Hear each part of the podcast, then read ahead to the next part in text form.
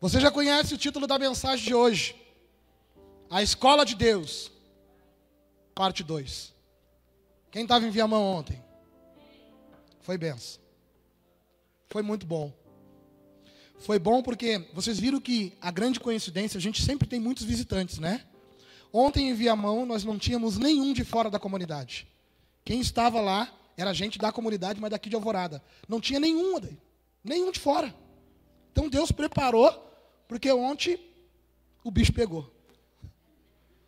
Tivemos que ir para um lugar de, de autoconhecimento e avaliar as escrituras, para ver se a gente não está equivocado e crendo num Deus de forma muito, como é que eu posso dizer, superficial. Porque crer num Deus de forma superficial não te salva. O que te salva, o que te transforma, é crer num Deus, Pai de Jesus, que veio à terra te ensinar e transformar a tua vida através do exemplo. Eu costumo dizer, Elisandro, se a gente tirar todos os milagres, que é impossível, tira todos os milagres que Jesus fez, tira todos, e deixa só o caráter de Cristo. Só Cristo caminhando sobre a terra, falando, sem operar nenhum milagre.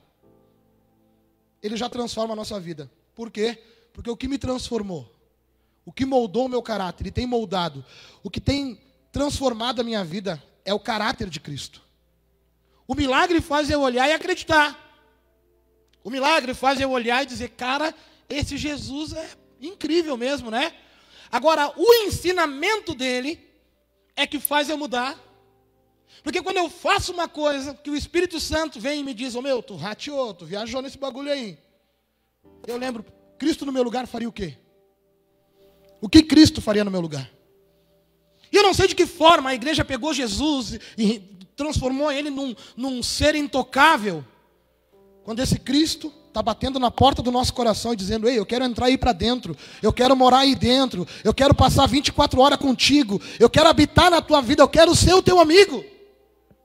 A gente acabou pegando Jesus e transformando ele em algo tão distante. A gente não, a religião, mas nós viemos para quebrar isso. Não ir contra ninguém, mas denunciar com a nossa vida no altar aquilo que está errado. E isso vai ser apresentado através da nossa transformação. Ontem foi ensinado que através do nosso posicionamento, sendo sal, sendo luz, o mundo verá que nós somos dele. Então não adianta a gente convidar nego para ir na igreja, não adianta a gente servir na igreja, bater cartão na igreja, não adianta dar dízimo, se nós não estamos sendo sal e sendo luz. Sendo exemplo 24 horas. Pastor, não é pesado demais sobre os nossos ombros? Não é, se você estiver com as portas do coração abertas e entendendo que o que você é muitas vezes te faz mal. Quantas escolhas tu tomou errada? Quantas decisões ruins tu tomou? Quantas coisas que tu fez e tu se arrependeu? Sabe quando é que Cristo se arrependeu? Nunca. Porque ele sempre tomava a escolha certa. E o que, que ele quer? Te ensinar a tomar as tuas escolhas certas também. Eu tenho 40 anos de idade. Tu não tem noção de quanta escolha errada eu tomei. Bom, tu deve ter noção. Tem gente que me conhece desde pequenininho. Ontem eu estava num restaurante com a minha família e o Bingo Rico, o Bingo estava lá. E aí eu vi ele sentado, um amigo meu sentado com a, com a namorada dele. E eu olhei para ele e cumprimentei ele de longe. E a Josi viu cumprimentando de longe. E aí, enquanto eu comia e olhava para ele, eu comecei a me lembrar da nossa infância. Lembrar que ele foi o primeiro que se converteu. Agora eu vou contar uma história que vocês vão ficar. Vai acrescentar, mas você vai, vai achar um pouco estranha. Há muitos anos atrás, chegou um bagulho pelo mar chamado maconha da lata. E o Bingo inventou de fumar um baseado sozinho e ficou enlouquecido. Aí a igreja batista foi na casa dele e oraram por ele. Lembra, Rico? E ele converteu ao Senhor Jesus. E nós achávamos que o Bingo estava mais louco ainda. Mano, ele fumou o bagulho, ficou louco, os crentes foram lá, oraram por ele. Agora ele está falando de Jesus, andando com a Bíblia embaixo do braço, mano. Ele está louco, velho. Louco estava nós no mundão, irmão. Porque isso aqui é a melhor coisa que a gente pode experimentar na nossa vida, velho. E aí eu fiquei olhando para ele a Josi. Me levantei cumprimentei ele de novo para ir embora. Opa, beleza, irmão? Aquela coisa formal. Agora ali o Anderson, não é mais o Bingo, e eu, o Juliano, e não mais o Bocão. Daí peguei a minha família, fui até o caixa, meu coração se apertou. E Deus chamou minha atenção dizendo assim, ó, tu não vai lá cumprimentar o teu amigo de infância? Tu não vai lá olhar nos olhos dele e dizer que tu está feliz de ver ele com uma namorada, de ver ele de pé e bem? E eu voltei lá na, na mesa dele. Tomara que um dia ele assista isso. E me deu o prazer de olhar nos olhos dele e dizer, cara, que bom que tu está bem. Prazer, moça. Eu sou o Juliano, amigo dele de infância. E ele cumprimentou todo. E eu fui embora com a minha missão cumprida.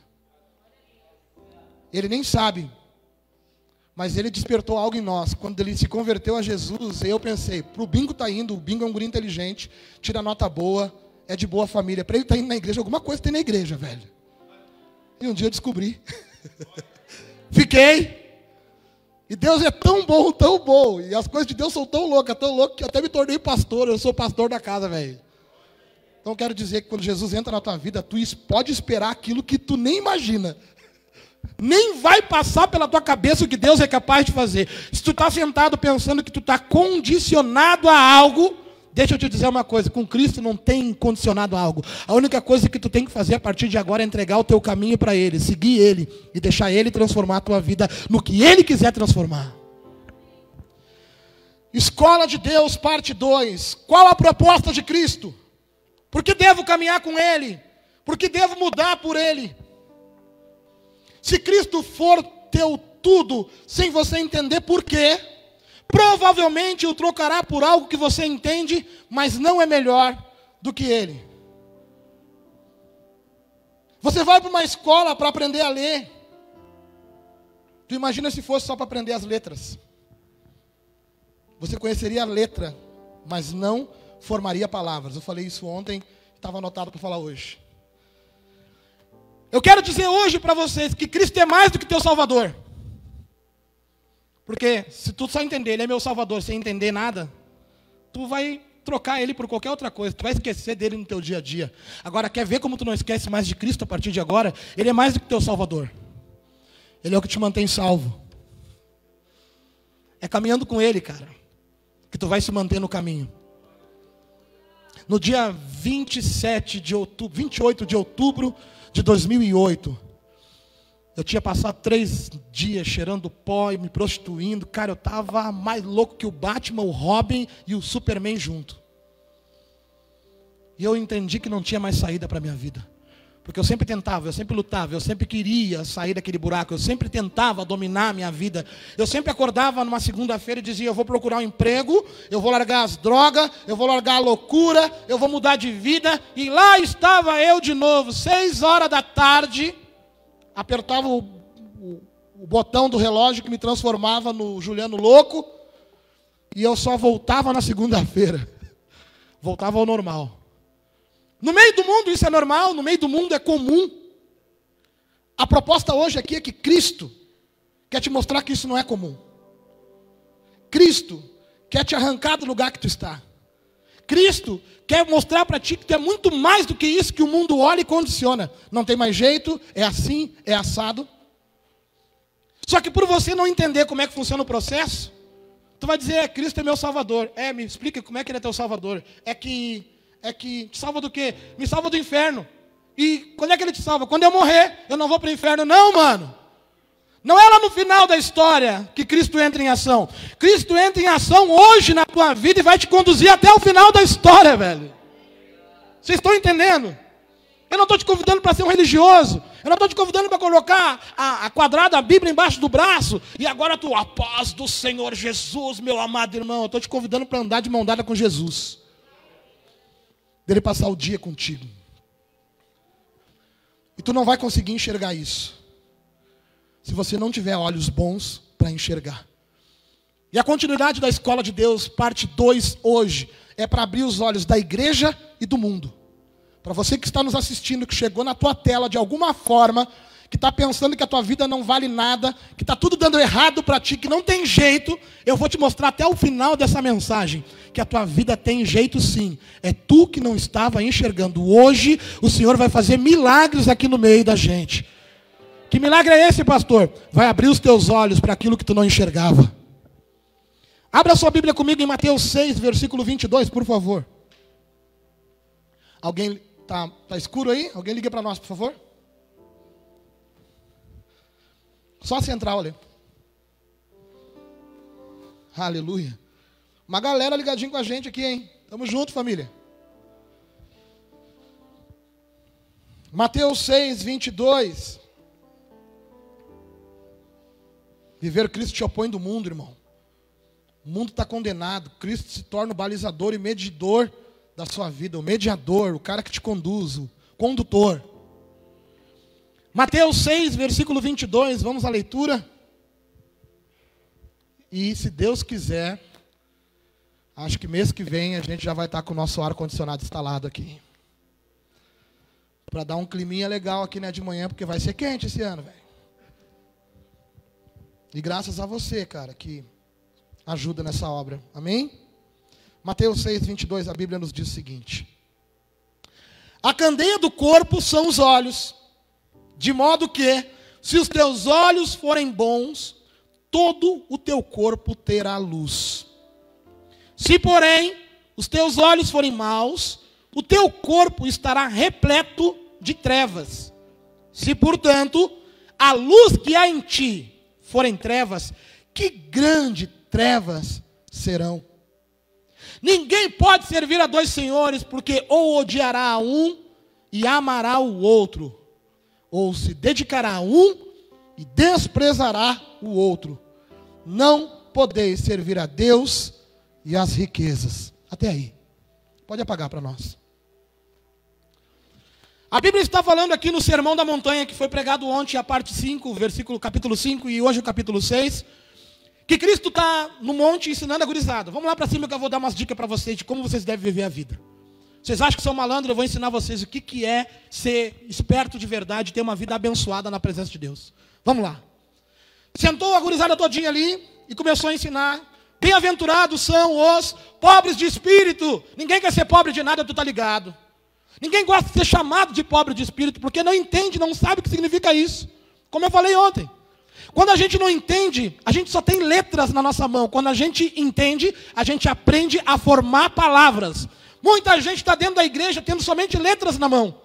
Não dominou ainda, ou não, não entendeu ainda o Evangelho ao ponto de pegar as ferramentas que tem nele para mudar e moldar na tua vida. Ontem eu falei do capítulo 5, hoje no capítulo 6 ele está falando: a candeia do corpo são os olhos, de modo que se os teus olhos forem bons, todo o teu corpo terá luz. Se, porém, se os teus olhos forem maus, o teu corpo estará repleto de trevas. Ou seja, os teus olhos são o teu farol. Tu entendeu? Sabe por que eu não tropeço nesse bagulho aqui nessa caixa? Porque o meu farol está ligado. E eu estou olhando. Isso vai me prejudicar. Isso é bom para mim? É. Para você também é. O problema é que quando nós pegamos o farol e começamos a olhar de forma errada para as coisas. Por exemplo, tem saúde. Está sentado aí, se eu te convidar para dar uma abraçada dentro da lagoa, tu vai entrar comigo e vai atravessar a lagoa nadando. E está reclamando da vida que tem, tendo saúde. Talvez o meu irmão, que está assistindo agora, o Daniel e o Vitor, eles são cadeirantes, tá ligado? Eles dariam tudo para entrar dentro d'água lá na praia e dar uma abraçada. Agora pergunta se eles são infelizes naquela cadeira de roda. Eles têm Jesus. Eles são felizes. E Cristo hoje está tentando dizer para ti, cara, que se tu não está conseguindo encontrar a felicidade é porque os teus olhos não estão bem. É porque os teus olhos estão mal, os teus farol estão baixo, ou estão com problema, ou estão sujo. Tu está enxergando e olhando de forma errada. E se tu olhar de forma errada, quando tu olhar para a Bíblia, para a palavra, para a promessa, para a proposta de Cristo, tu não vai conseguir encontrar esperança. E a palavra, o Evangelho são boas novas e esperança para a tua vida. Então, durante muito tempo, foi ensinado para muito religioso que você tem que obedecer sem entender. Só obedece. Hoje eu estou tentando te ensinar. Mano, entende? Porque tu vai ter prazer em obedecer. Porque, pastor, como é que tu consegue ficar de pé? Tu que era muito louco, tu que era isso, aquilo outro, como é que tu consegue ficar firmão? É porque eu olho para o céu e eu tenho uma esperança, eu estou esperando por algo que está sendo preparado para mim. E quando tu está esperando alguma coisa, tu está alegre, porque a qualquer momento vai chegar o teu presente. Agora, se os teus olhos estão mal, tu não espera nada. Pelo contrário. Tu fica olhando na direção, em tudo quanto é direção, dizendo: o que será que vai vir de mal? Tu é pessimista. Tu não espera o favor de Deus quando tem um Deus que não vai deixar essa luta te parar, o desespero te tomar. O desespero te toma, só por quê? Porque os teus olhos não são bons. Você não consegue enxergar. Você olha lá para o guerreiro lá que volta e meia chega com os cornos virados em casa. Porque talvez está ganhando pouco no trabalho, porque talvez rasgou o pneu do carro, ou porque talvez enfrentou um ônibus lotado e ele entra reinando. Daí tu olha e pensa, lá, lá vem esse traste de novo. E o cara está entrando em casa muitas vezes pensando, bah, meu, tomara que tenha um rango pronto, a casa limpa, porque bah, senão não vai dar. A próxima vez que olhar para o guerreiro chegando, diz, glória a Deus, Pai. Com olhos bons eu consigo enxergar que o teu servo estava trabalhando para trazer o sustento da casa. E ele, quando chegar, diz: Glória a Deus. Glória a Deus, Pai, porque eu não estou atirado na rua. Eu tenho uma casa e uma família para retornar todos os dias. Sabe aquele filho que dá problema? Sabe aquela filha que dá problema? Sabe aquele pai que é estranho? Para de olhar com olhos ruins e dizer que não tem mais jeito, que não vai dar certo. Olha com olhos bons, por quê? Porque Deus só opera a partir da tua fé. E se tu olhar com olhos bons, minha mãe está assistindo agora. Minha mãe está lá assistindo agora. Eu falei com ela, ela estava no ônibus e ela falou: Estou triste, meu filho. Não sei, eu estou angustiada. Estou com coisa no meu coração. Tomara que ela esteja assistindo ainda, acho que ela está. Está aqui, está aqui. Em 2002, a minha mãe pegou um, um quadro meu e do meu irmão, Rael, e escreveu atrás do quadro: Deus, eu entrego o meu filho, meus filhos, na tua mão. Em 2002 eu estava no auge da droga. Em 2002 eu já era, meti um bagulho. Em 2002 nós estava voando, fazendo tudo que tu possa imaginar. Em 2002 eu tive que ir embora de Alvorada por causa de um crime que eu cometi. Em 2002, olhando para mim, tu ia dizer que eu não ia muito longe. Mas a minha mãe teve olhos bons, Juliana, e escreveu atrás de um quadro: Deus, eu te entrego o meu filho nas tuas mãos. Os olhos bons da minha mãe transformaram isso aqui hoje que tu está vendo. Então hoje eu quero dizer, cara, para de olhar com olhos ruins. Mas, pastor, eu estou vendo uma ruína, eu estou vendo a casa cair, olha com olhos bons. Porque quando a casa vier ao chão, se for da vontade de Deus, depois que ela cair, o Senhor te mostra. Ou tu reconstrói, ou Ele te dá uma casa nova. Você tem que olhar com esses olhos.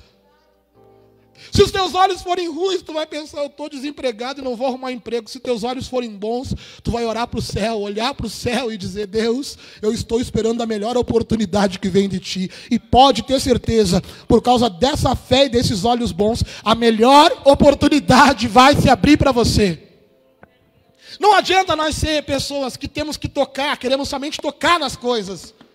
A escola de Deus hoje está te ensinando a confiar a acreditar que Deus está no controle. Porque se teus olhos foram maus, tu não vai conseguir confiar, Rogério. Tu vai olhar para o futuro e vai pensar, não sei o que vai acontecer, meu Deus. Agora, se for bom, tu vai ficar de peitinho estufado e esperando. O que, que tu está esperando, Juliano? Estou esperando o melhor de Deus. Por quê? Porque quando vem de Deus, sempre é o melhor para a nossa vida. Continuando a leitura, Mateus 6. Não precisa abrir, não precisa ligar a luz, eu vou ler para você. Por isso vos digo não fiqueis ansiosos quanto à vossa vida. Quem aqui fica ansioso por causa do amanhã, por causa dos problemas, por causa das contas, por causa da vida? Quem aqui não fica? Não se preocupe, você não é um, um anormal. Por isso vos digo, Jesus está te ensinando. Não fiqueis ansiosos quanto à vossa vida, com o que comereis ou o que bebereis, nem quanto ao vosso corpo com o que vestireis. Não é a vida mais do que o alimento e o corpo mais do que o vestuário? Olhai para aves do céu, que não semeiam, nem colhem, nem ajuntam em celeiros, mas vosso Pai Celestial as alimenta. Acaso não tem de muito mais valor do que elas? Qual de vós, por mais ansioso que esteja, pode acrescentar sequer uma hora de duração à sua vida? E por que andais ansiosos quanto ao que vestir? Olhar como os lírios do campo crescem, eles não trabalham nem tecem. Mas eu vos digo que nem Salomão, em toda a sua glória, se vestiu como um deles. Se Deus, veste assim a planta do campo, que hoje existe e amanhã é jogado no forno, quanto mais a vós, homens de pequena fé. Portanto, não vos inquieteis dizendo: que comeremos, que beberemos, com que vestiremos, pois os gentios é que procuram todas essas coisas. E de fato, vosso Pai celestial sabe que precisais de tudo isso. Humanamente falando, tu não vai concordar. Não, pastor, se eu não trabalhar, eu não como e eu preciso comer para viver. Não, pastor, se eu não trabalhar, eu não visto e eu preciso de dinheiro para me vestir, eu e minha casa. Não, pastor, isso, essa parte da Bíblia eu não concordo. Não estou falando que isso daí não é válido. Eu estou falando aqui que quando tu confia em Deus, Deus providencia todas essas coisas. E eu quero te provar no final dessa leitura. Versículo 33. Mas buscai em primeiro lugar o reino dos céus e a sua justiça, e todas estas coisas vos serão acrescentadas. Sabe essa ansiedade do futuro, daquilo que está por vir, daquilo que tu não sabe se vai acontecer ou não? Eu quero te dar certeza. Sabe qual é a certeza? Quando você busca em primeiro lugar o reino de Deus e a sua justiça, o teu negócio vai andar, o teu emprego vai chegar, as coisas vão acontecer na tua vida quando tu entrega de verdade ao Senhor. Na escola de Deus dessa manhã, na segunda parte, eu quero falar de confiança. Mas não tem como tu confiar se tu não está andando com Jesus Cristo. Eu tenho certeza, se eu pegar os meninos aí, os meninos que estão na casa, e colocar vocês, meus irmãos, aqui, com os braços trançados um com o outro, e eu me virar de costas e me jogar, vocês vão me amparar. Sabe por quê? Porque eu sei que vocês não vão querer que eu caia no chão. Eu sei que vocês não vão querer o meu mal. Eu sei que vocês vão me amparar. Eu posso ser pesado, mas todos vocês juntos vão me amparar aqui. Assim é Deus. Se você não andar com Jesus, tu não vai confiar de se jogar nos braços dele. Se tu não decidir hoje sair daqui andando com Cristo, confiando em Cristo, que é uma coisa sobrenatural, como assim? Tu não vai enxergar ele. Tu não vai encontrar, não enxergar o cabeludinho do teu lado, de, com as mãos furadas e, e trocando uma ideia contigo, tipo, e aí, W2? Não vai ser assim. Você vai ter que ter fé e ter certeza que esse espaço que parece que está vazio, Jesus está ocupando do teu lado. Nessa manhã eu quero perguntar para ti: você estava vivendo uma vida desse jeito? Ou você estava vivendo uma vida com muitas letras na tua mão, mas não conseguia formar uma palavra? Por quê? Porque não entendia esse Deus que andava contigo. Você está vivendo uma vida de total confiança no Senhor? Ou você conhecia um Deus distante? Se Deus quiser, até teve alguma experiênciazinha com Deus. Irmão, deixa eu te contar uma coisa. Quando Jesus está andando contigo, tá ligado aquela tempestade que tu tá? Sabe aquele furacão que tu tá? Em mar aberto? Sem poder voltar para a margem que tu saiu e nem chegar na margem que tu está indo? Quando tu está com Jesus, meu rei, pode ter certeza ou ele está dormindo num canto do barco, ou ele vai vir caminhando sobre as águas. Tu tem certeza que ele não vai te desamparar. E hoje eu quero te dizer isso. Eu quero que tu vá embora da, da escola de Deus, parte 2, entendendo exatamente isso. Quando Deus está contigo, e tu tem certeza, porque tu anda com Ele, porque tu enxerga Ele com esses olhos bons que Ele colocou nos teus olhos hoje. Os farol vão ligar, e hoje tu chegou talvez com uma luz ali daquelas de mercúrio meio, sabe? Quem lembra daqueles Fuca que andava meio caolho? Que tu vinha de longe lá, lá vem o vô, lá vem o pai, ó. Por quê? Porque o bagulho tá caolho. Deus vai te largar hoje pifado. Com xenon de Ferrari. Para quem não sabe que é xenon, é um farol bem forte, tá? As gurias não sabem de repente. Deus vai te largar hoje com uma outra visão. Tu vai olhar para tudo e tu vai entender: o meu Deus está no controle, o meu Deus colocou a mão nisso, o meu Deus está controlando, o meu Deus está operando, o meu Deus está fazendo. Talvez tu não vai entender por que, que tu está neste lugar, está passando por isso, por essa dificuldade, mas tu vai ter certeza: se Deus permitiu, é porque Ele tem algo melhor para a minha vida ali na frente. E eu quero hoje que tu saia daqui convicto disso, com olhos bons para que tudo que tem dentro de ti, tudo que vá para dentro de ti, seja bom. Eu podia finalizar aqui, mas eu quero que você lembre. Todo mundo conheceu aquela tiazinha, aquela senhora, ou aquele senhor, que para ele tudo tá bom.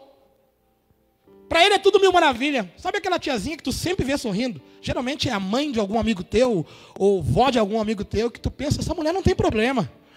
Veterana de guerra, muitas vezes 70, 80 anos. Veterano de guerra, 70, 80, 90 anos.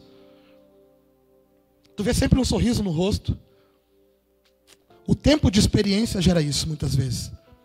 Mas também é muito comum a gente ver pessoas nessa idade com a cara triste, desanimados, pensando em desistir, pensando em de tanta experiência ruim que teve na vida. Hoje tu pode chegar naquela idade e ser o tiozinho, a tiazinha que está sempre com um sorriso no rosto. Por quê? Porque nada mais foge do controle da tua vida. Por quê? Porque tu está com Deus que vai contigo até o final da vida. Te pega pela mão no dia que tu fechar os olhos nessa terra e abrir na glória junto com Ele. É essa a convicção que tu tem que ter hoje. Que isso que tu está passando, a treta, a dificuldade, a luta, para de olhar. Eu sei que a luta é, pastor, não tem noção da minha treta. Eu sei, cara. Eu tenho as minhas também. Quando tu fechar os olhos hoje na hora da oração, abrir de novo, procura o que Deus quer te ensinar com isso. E tu vai sair dessa escola aprovado. Se coloca de pé nessa manhã.